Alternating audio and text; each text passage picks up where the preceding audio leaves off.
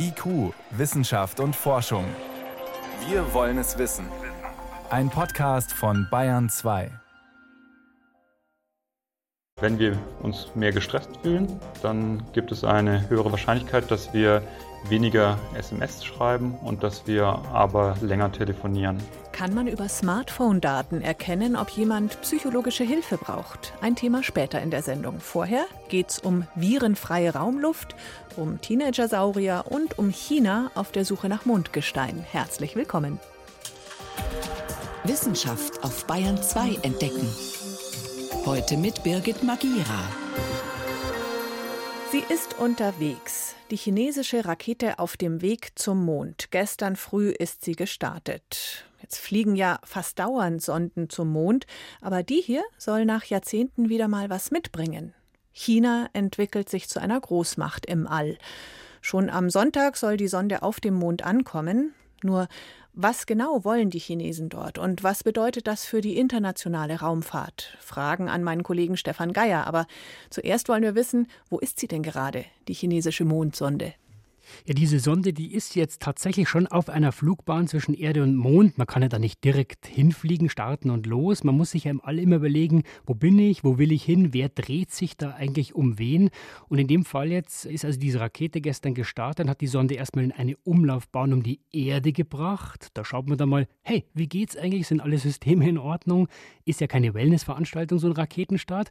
Aber wenn alles cool ist, wenn alles funktioniert, dann werden Triebwerke gezündet, dann gibt es einen sogenannten Injection Burn. Und der hat die Sonde dann Richtung Mond geschoben und auf diesem Transfer ist sie jetzt. Der dauert 112 Stunden bei Chang'e 5.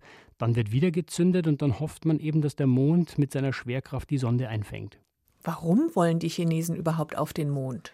Sie wollen zeigen, dass sie es können, dass sie in der Lage sind. Ja, Chang'e 5 ist der letzte Stein in einer sehr konsequenten Reihe von Mondmissionen der Chinesen.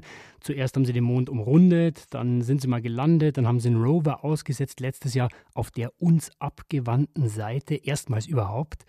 Da haben sie sogar ein kleines Tomatenpflänzchen zum Keimen gebracht. Aber diesmal, Chang'e 5, das ist wirklich die ambitionierteste Mission, weil zum Mond fliegen und umkreisen, das ist was ganz anderes als landen. Und auch dabei soll es ja nicht bleiben. Sie wollen ja auch noch zurückfliegen. Mhm. Also zunächst eine politische Demonstration. Schau her, Welt, wir können das auch. Aber gibt es auch ein wissenschaftliches Ziel? Ja, also die Sonde hat einen Roboter an Bord, eben diesen Lander, der soll aufsetzen, bohren bis in zwei Meter Tiefe und dann Mondgestein aufsammeln. Und dieses Gestein, das soll dann wieder zur Erde zurückfliegen. Also mehr an technischer Herausforderung geht eigentlich fast nicht. Und wissenschaftlich ist die Frage, was kann man denn mit diesem Gestein, wenn man es wirklich bei uns hat, wenn man es im Labor in ein Analysegerät und das Mikroskop legen kann, was kann man über die Entstehung und vor allem die Entwicklung des Mondes lernen? Da hat man die Landestelle sehr klug gewählt, das sogenannte Meer Meer der Stürme heißt es. Da soll der Länder nahe eines ehemaligen Vulkans aufsetzen. Das ist eine dieser dunklen Regionen, wenn man nach oben schaut, die man auch von der Erde aus sieht. Diese dunklen Flecken. Und mit dem Gestein will man lernen, wie lang war der Mond eigentlich vulkanisch aktiv, dann das Alter bestimmen und damit auch Rückschlüsse auf das Alter von anderen Planeten ziehen. Von welchen Mengen Mondgestein sprechen wir da? Also das Ziel diesmal ist äh, so viel wie zwei Päckchen Mehl, um die zwei Kilogramm. Das ist schon eine ganze Menge, wenn man es mal vergleicht. Ja, bislang haben es ja überhaupt nur zwei Nationen geschafft, Mondgestein zur Erde zu bringen. Vor gut 40 Jahren die damalige Sowjetunion, die haben es auch nur mit einem Roboter gemacht, so viel wie zwei Tafel Schokolade, nicht mal 200 Gramm. Und die USA natürlich, aber die waren ja auch mit Menschen dort. Ne? Das ist natürlich einfach, wenn ich da oben stehe, mal ein paar Steine aufzusammeln, in eine Tüte zu stecken. Und deswegen haben die USA natürlich am meisten. Wie viel denn? Angeblich genau 382 Kilogramm. Also richtig viel lagert in Houston bei der NASA. Das heißt, es gibt eigentlich schon fast 400 Kilo Mond auf der Erde und jetzt wollen die Chinesen trotzdem noch mehr holen. Warum? Naja, die wollen ihre eigenen Steinchen haben. Ne? Also, erstmal kommen die nicht an das amerikanische Mondgestein ran, muss man wissen. Die USA verbieten die wissenschaftliche Zusammenarbeit mit chinesischen Kollegen, was jetzt dieses Mondgestein anbelangt. Und abgesehen vom Mondgestein, technisch ist das eine schwierige Mission, eine große Herausforderung. Da werden sicher ein paar Zähne klappern, ob es funktioniert. Und die anderen Nationen, die werden natürlich auch spitzen. Ne? Schaffen die es jetzt oder schaffen sie es nicht? Ganz nebenbei, es ist ja gerade noch eine chinesische Sonde auf dem Weg zum Mars. Also die wollen an allen Fronten zeigen, wir sind keine kleine Raumfahrtnation mehr. Ja, und der ganze Aufwand für zwei Kilo Mondgestein mehr auf der Erde. Naja, man muss sagen, also Proben von anderen Himmelskörpern, ja, davon kann man eigentlich nicht genug haben, wenn man sich wirklich dafür interessiert, wo kommen wir alle her, wo geht das alles hin mit den Planeten und so weiter. Und beim Mond, das bisherige Mondgestein, das wir haben, das sagt, dass der Mond bis ungefähr vor 3,5 Milliarden Jahren ungefähr vulkanisch aktiv war. Es gibt aber Beobachtungen, die sagen, das könnte auch eigentlich erst vor zwei Milliarden Jahren gewesen sein. Da passt was nicht zusammen, das ist eine offene Frage. Und wenn das jetzt funktioniert, dass die das Mondgestein wirklich wieder zurückbringen und man das aus dieser Region analysieren kann, dann könnte es sein, dass wir die Geschichte des Mondes bedeutend umschreiben müssen. Und was genau bringt China jetzt diese Mission in Bezug auf die internationale Raumfahrt? Diese wissenschaftlichen Missionen, das sind wirklich nur ein Teil des chinesischen Raumfahrtprogramms. Da wollen sie zum Mond, da wollen sie zum Mars, da wollen sie irgendwann auch mal mit Menschen auf dem Mond landen. Aber das muss man trennen von den wirtschaftlichen, von den militärischen, auch geheimdienstlichen Weltraumprogrammen. Da ist China auch sehr weit. Und was, wenn man sich mal anschaut, was die Geschwindigkeit angeht, in der sie das geschafft haben, das ist teilweise schon sehr beeindruckend, weil Geld, pumpen sie ja milliardenweise rein. Aber Geld ist nicht alles in der Raumfahrt. Da geht es auch viel um Erfahrung. Und da hat China eben massiv aufgeholt im letzten Jahrzehnt. Eine chinesische Raumsonde ist auf dem Weg zum Mond zum Steine sammeln. Erklärungen und Einordnungen waren das von meinem Kollegen Stefan Geier. Vielen Dank. Sehr gern. IQ, Wissenschaft und Forschung. Wenn Sie mehr wissen wollen, Hintergründe zum Programm von IQ finden Sie unter bayern2.de. IQ, Wissenschaft und Forschung. Montag bis Freitag ab 18 Uhr.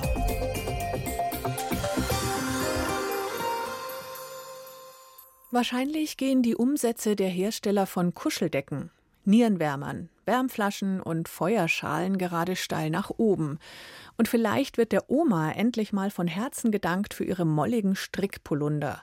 Denn diesen Winter werden gnadenlos die Fenster aufgerissen wegen Corona. Das ist sehr effektiv. Trotzdem, manchmal geht das mit dem Lüften nicht und dann ist die Frage, was hilft sonst? Da gibt es viele Ideen, von hochprofessionell und teuer bis zu Marke Selbstbau.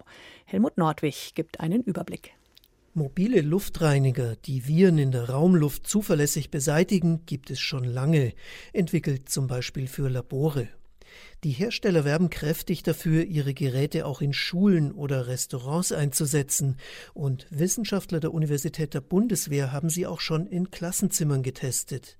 Das Ergebnis von Christian Kähler, sie funktionieren, aber der Raumluftreiniger muss in der Lage sein, mindestens das Sechsfache des Raumvolumens pro Stunde zu filtern. Und auch große Lampen an der Decke oder Einbauten dürfen nicht stören. Wenn sie etwas taugen, kosten solche Geräte einige tausend Euro. Muss nicht sein, hat sich der Physiker Klaus Hahn gesagt und gemeinsam mit Kollegen am Karlsruher Institut für Technologie eine einfache Variante entwickelt. Sie kann zum Beispiel so aussehen wie eine Stehlampe. Ein Metallrohr, in dem das Aerosol angesaugt wird, also die winzigen virenhaltigen Tröpfchen aus der Luft. Und in dem Gerät haben wir zunächst mal eine Stufe, wo dieses Aerosol weiter getrocknet wird durch eine leichte Temperaturerhöhung. Und damit kommt es offensichtlich zu einer Vorschädigung des Virus. Und dann in einem zweiten Schritt wird dann mit UVC-Strahlung bestrahlt und dabei wird halt das Erbgut des Virus zerstört. Hier wird also erhitzt, nicht gefiltert und außerdem UVC-Strahlung eingesetzt. Messungen haben gezeigt, 99,8 Prozent der Viren werden auf diese Weise beseitigt. Aber das klappt nur bei kleineren Zimmern. Und unser Ansatz war sozusagen, das mehr dezentral zu machen, mehrere Geräte anzubieten und damit ein Klassenzimmer sozusagen in Parzellen zu unterteilen, die dann jeweils gereinigt werden. In Simulationen funktioniert das, ein Test in einem echten Klassenzimmer steht aber noch aus.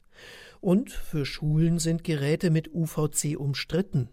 Die Strahlung ist gesundheitsschädlich und muss gut abgeschirmt werden.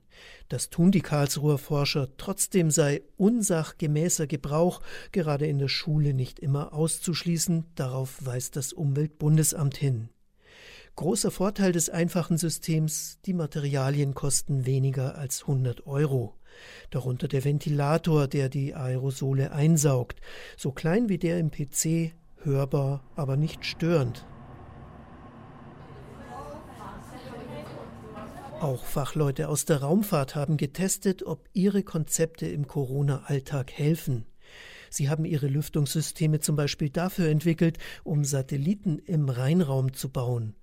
Ganz so streng muss man in einem Klassenzimmer natürlich nicht sein, sagt Axel Müller von der Firma OHB Systems in Oberpfaffenhofen bei München. Sie haben einfach 20, 25 Personen drin. Sie müssen aber auch nicht jetzt alle Partikel absolut rausbringen, sondern Sie müssen den Übertrag von einer Person auf die andere stark reduzieren. Es genügt ja sozusagen ein unsichtbarer Vorhang zwischen den Menschen. Er kommt zustande, weil an einer Stelle des Raums am Boden gefilterte Luft eingebracht wird. Die verteilt sich zunächst gleichmäßig und steigt dann nach den Gesetzen der Physik dort nach oben, wo es wärmer ist, nämlich wo Menschen sich aufhalten mit ihrer Körperwärme. Die aufsteigende Luft zieht dann das Aerosol einfach mit sich. Wir bieten die frische Luft im Raum an und dadurch verdrängen wir die verbrauchte Luft und schieben die dann Richtung Decke nach oben. An der Decke oben saugen wir die Luft ab und bringen die zum Kreislauf zurück. Die Luft wird dann gefiltert, wird mit UVC entkeimt und wird unten wieder eingeströmt. So wie bei dem Gerät aus Karlsruhe. Auch hier kann das System nachträglich in einen Raum eingebaut werden. Das macht es wesentlich teurer, aber die Lüftung ist auch deutlich ausgefeilter. Und die Nachbarn werden vollständig geschützt, haben Fachleute am Deutschen Zentrum für Luft- und Raumfahrt in einem Versuchsraum gezeigt. Dort saßen warme Puppen, die Aerosole von sich gaben. Die Raumfahrtlösung ist also sehr effektiv, aber sie kostet um die 8000 Euro plus Einbaukosten. Viel einfacher macht es wiederum das Max-Planck-Institut für Chemie Mainz. Seine Forscher setzen nicht darauf, dass gereinigte Luft immer wieder ins Zimmer zurückgeführt wird, sondern sie wollen die verbrauchte und möglicherweise virenbelastete Luft möglichst effektiv nach draußen befördern. Dazu bedienen sie sich ebenfalls der Körperwärme der Schüler, die Aerosole nach oben wandern lässt. Aber im Prinzip sind das wirklich nur Verpackungsmaterialien, wo zu einem Rohr geformt wird und da münden weitere kleine Rohre rein und die saugen direkt über den Schülerköpfen die Luft ab. Erklärt Roland Wolowski. Er leitet die integrierte Gesamtschule in Mainz-Brezenheim, wo das System bereits installiert ist. Plastikschirme über den Köpfen der Schüler bündeln den Luftstrom so, dass Aerosole zu 90 Prozent abgesaugt werden, haben Forscher des Max-Planck-Instituts gemessen. Diese Abluft wird durch einen kleinen Ventilator in dem Rohr unter der Decke nach draußen befördert. Als Lehrer ist Roland Wolowski gerade von diesem System angetan, weil es generell die Luftqualität im Klassenraum verbessert. Installiert wird das Ganze in Eigeninitiative. Es sind Eltern, die jetzt mitgeholfen haben. Es sind die Mitarbeiter vom Max-Planck-Institut, die mitgearbeitet haben. Das Ziel ist, dass man womöglich so einen Baukasten herstellen kann, nachdem man mit Menschen, die da gar nicht besonders handwerklich begabt sind, das an die Decke bekommt. Nachdem die Erfahrungen mit dem Virenschutzmarke Eigenbau an der Gesamtschule positiv sind, stattet die Stadt Mainz jetzt sämtliche Grundschulen damit aus. Kostenpunkt etwa 200 Euro pro Klassenzimmer. Da gibt es also die Lösung zum Selberbauen, die Viren großenteils nach draußen befördert. Sie ist als einzige in der Praxis bewährt. Ebenfalls kostengünstig ist das System aus Karlsruhe. Der Unterschied, die Viren werden durch hohe Temperatur und UV-Licht abgetötet und die Luft wieder in den Raum zurückgegeben. Das tut auch die Anlage der Raumfahrtspezialisten. Allen Systemen ist eines gemeinsam. Sinnvoll sind die Lüfter nur ergänzend oder in Räumlichkeiten, wo ich schlichtweg nicht über Fenster lüften kann, aus welchen Gründen auch immer und auch keine Lüftungsanlage zentral gesteuert vorhanden ist. Aber bitte nie als Ersatz. Sagt Heinz-Jörn Moriske vom Umweltbundesamt. Denn regelmäßiges Lüften beseitigt Aerosole immer noch am zuverlässigsten. Bei 10 Grad Außentemperatur sind nach drei Minuten Lüften 99,8 Prozent der Aerosole draußen. Klingt sehr wirksam und preisgünstig. Helmut Nordwig war das über Möglichkeiten, die Raumluft virenfrei zu bekommen. Hier ist Bayern 2 um gleich 20 nach 6. Fenster auf! Bayern 2. Wissenschaft schnell erzählt. Das macht heute Jenny von Sperber. Und wir kommen erstmal nochmal zurück auf den Mond, also zum Mond, auf den Mond, ein bisschen weit, zum Mond, mit dem die Sendung angefangen hat. Ja, aber es geht um einen anderen Mond, nämlich um einen Minimond, der gerade mal so groß ist wie ein kleines Auto. Der hat den romantischen Namen 2020 CD3. Und der ist gut zweieinhalb Jahre um unsere Erde herumgekreist. Elfmal ist er rumgekommen. Und jetzt ist er auch schon wieder unterwegs irgendwo anders im All. Hat man den konnte man den sehen? Nein, so Minimonde, die sind sogar mit Teleskopen ganz schwer zu entdecken, weil die nicht sehr hell sind. Mhm. Also dieser wurde ja auch erst dieses Jahr entdeckt. Und 2020 CD3 ist aber erst der zweite, der überhaupt je entdeckt wurde.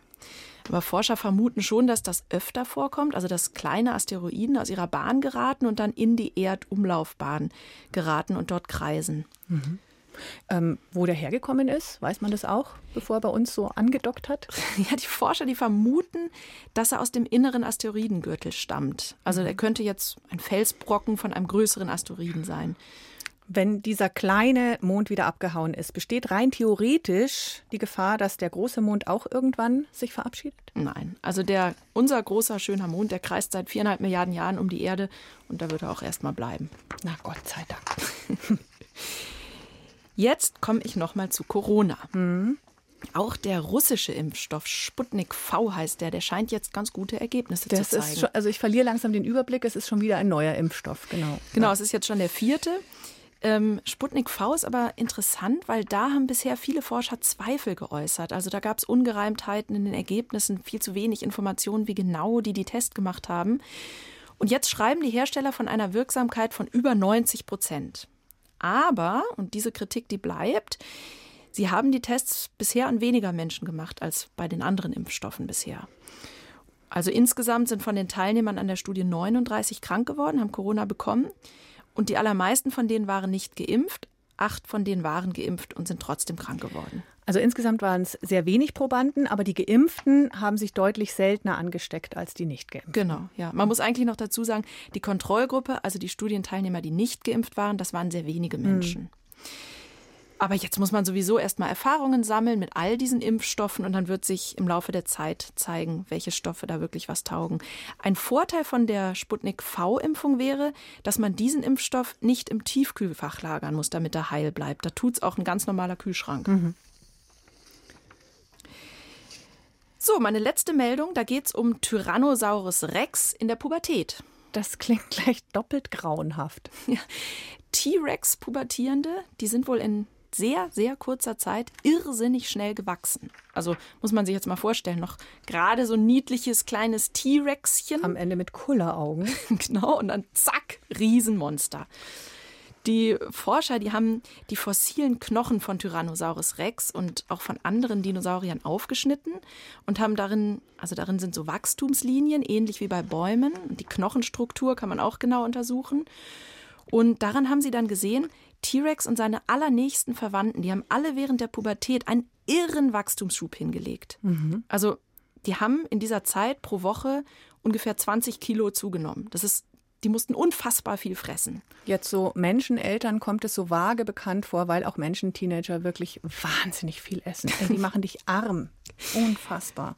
Genau, das Interessante bei den anderen Dinosauriern, die sie untersucht haben, da war das anders. Also die sind jedes Jahr Stückchen für Stückchen gewachsen, wie zum Beispiel ein Krokodil. Das wächst ja auch weiter im Laufe des ganzen Lebens. Also ein Riesenkrokodil, das ist immer auch sehr, sehr alt.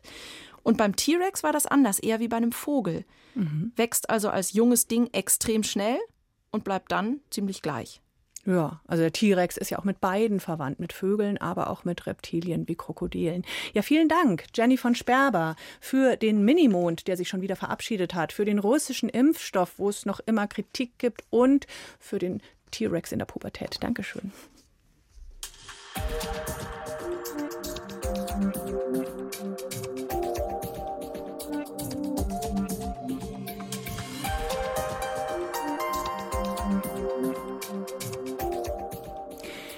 Immer und überall wird zu Recht davor gewarnt, die eigenen Daten zu unbedarft an andere abzugeben. Firmen, die dank unserer Handynutzung ganz genau Bescheid wissen über Vorlieben, Kaufverhalten und so weiter. Und gerade bei Gesundheitsdaten sollte man sehr gut schauen, wer da was bekommt. Doch es kann auch hilfreich sein, andere mit reinschauen zu lassen. Forschende testen, inwieweit sich Daten vom Smartphone nutzen lassen, um zum Beispiel eine Depression frühzeitig zu erkennen und zu behandeln. Die Geräte registrieren genau, wie laut oder leise jemand spricht, wie zögerlich oder forsch, wie fest sie auf die Tasten drückt, wo er sich bewegt. Bayern 2 Reporterin Dorothee Rengeling. Würde man alle möglichen sensorischen Daten vom Smartphone einer Person sammeln, hätte man ein digitales Abbild von ihr, eine digitale Phänotypisierung. Für solche Daten interessiert sich Harald Baumeister, Psychotherapeut und Leiter der Abteilung für klinische Psychologie und Psychotherapie an der Universität Ulm. Er forscht daran, ob man sie für die Diagnose und Behandlung psychischer Störungen nutzen kann, zum Beispiel Daten von einer Spracherkennungssensorik. Hier geht es nicht um den Inhalt der Sprache, sondern um die Modulation. Das heißt zum Beispiel, spricht sie eher in einer recht monotonen Art oder ist sie relativ aufgeregt und etwas schneller in der Sprache und äh, man merkt, dass hier vielleicht eher ein Angstaffekt dahinter ist als jetzt ein depressiver Aspekt. Digitale Daten, die ganz nebenbei bei dem Gebrauch eines Smartphones entstehen, sollen also etwas über unsere Emotionen aussagen. Zum Beispiel über das Empfinden von unterschiedlichen Stressniveaus.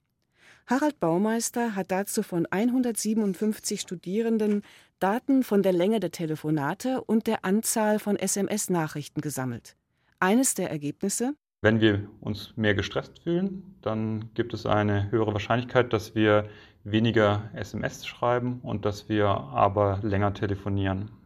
Und bei Depressivität nutzen wir das Smartphone weniger lang insgesamt und auch die Telefondauer ist geringer. Das heißt, wir ziehen uns eher zurück, wäre so die klinische Interpretation. Aber noch ist das Grundlagenforschung. Und noch gibt es nur Hinweise auf einfache Zusammenhänge.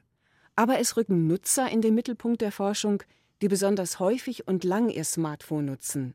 Jugendliche. Stefan Lüttke von der Uni Tübingen will versuchen, frühzeitig Depressionen bei Jugendlichen zu erkennen. Eine Woche lang hat er unter anderem WhatsApp-Daten aus den Smartphones von ca. 120 Jugendlichen gesammelt, depressiven und nicht depressiven. Der Gedanke dahinter, wenn jemand eine depressive Episode hat, dann verändert sich seine Sprache. Der Diplompsychologe hat sich deshalb für Chats interessiert, die die Jugendlichen mit dem besten Freund oder der besten Freundin gemacht haben. Eine Software hat diese Chattexte nach bestimmten Worten untersucht. Also ein Merkmal von der Depression ist, dass diejenigen, die in der Depression sind, häufiger die erste Person Singular verwenden. Also ich, mein, dann aber auch äh, Worte verwenden, die Negation ausdrücken. Also nie, niemals, kein. Aber auch Worte, die Schwarz-Weiß-Denken ausdrücken. Da ist auch natürlich niemals mit drin, aber auch immer ja, also nicht manchmal, sondern schon sehr entschieden so schwarz-weiß denken. Im Moment wertet er die Smartphone-Daten aus. Noch sind die Ergebnisse nicht veröffentlicht. Einen Trend kann er dennoch vorsichtig nennen. Die erste Auswertung zeigt, dass es zumindest einen Zusammenhang gibt zwischen den depressiven Symptomen und der Verwendung der ersten Person Singular und auch zwischen den depressiven Symptomen und diesem Schwarz-Weiß-Denken. Könnte man diese Zusammenhänge mit weiteren Studien belegen, dann will Stefan Lüttke eine Depressions-App für Jugendliche entwickeln. Denn 400.000 Kinder und Jugendliche leiden in Deutschland an einer Depression. Also wenn diese App uns vorhersagen könnte, dass jemand demnächst eine Depression bekommt, dann könnten wir ihn schneller behandeln. Und ihr könntet in der Arbeit selber auch die Daten verwenden, um zu schauen, wie es dem Patienten geht, ob er Fortschritte macht oder ob er wieder Rückschritte macht. Voraussetzung für solche Apps wäre allerdings, dass die sensiblen Daten geschützt sind. Für seine App plant Stefan Lüttke, dass die Daten direkt auf den Smartphones der Nutzer ausgewertet werden und gar nicht erst auf einem externen Speicher landen. Das würde auch heißen, dass wenn jemand etwas hacken wollen würde, würde er immer bloß ein Smartphone hacken und immer nur von dieser einzelnen Person etwas haben, aber nicht von allen Leuten, die diese App benutzen würden. Wenn die Patienten zustimmen und die Daten zuverlässig geschützt sind, dann könnten Smartphone-Daten weitere Hilfsmittel für Psychotherapeuten sein. Aber sie ersetzen nicht das Gespräch von Mensch zu Mensch in der therapeutischen Praxis. Eine Smartphone-App zur Früherkennung von Depressionen. Noch ist das nur ein Forschungsprojekt. Damit geht IQ Wissenschaft und Forschung zu Ende. Danke fürs Zuhören, sagt Birgit Magira.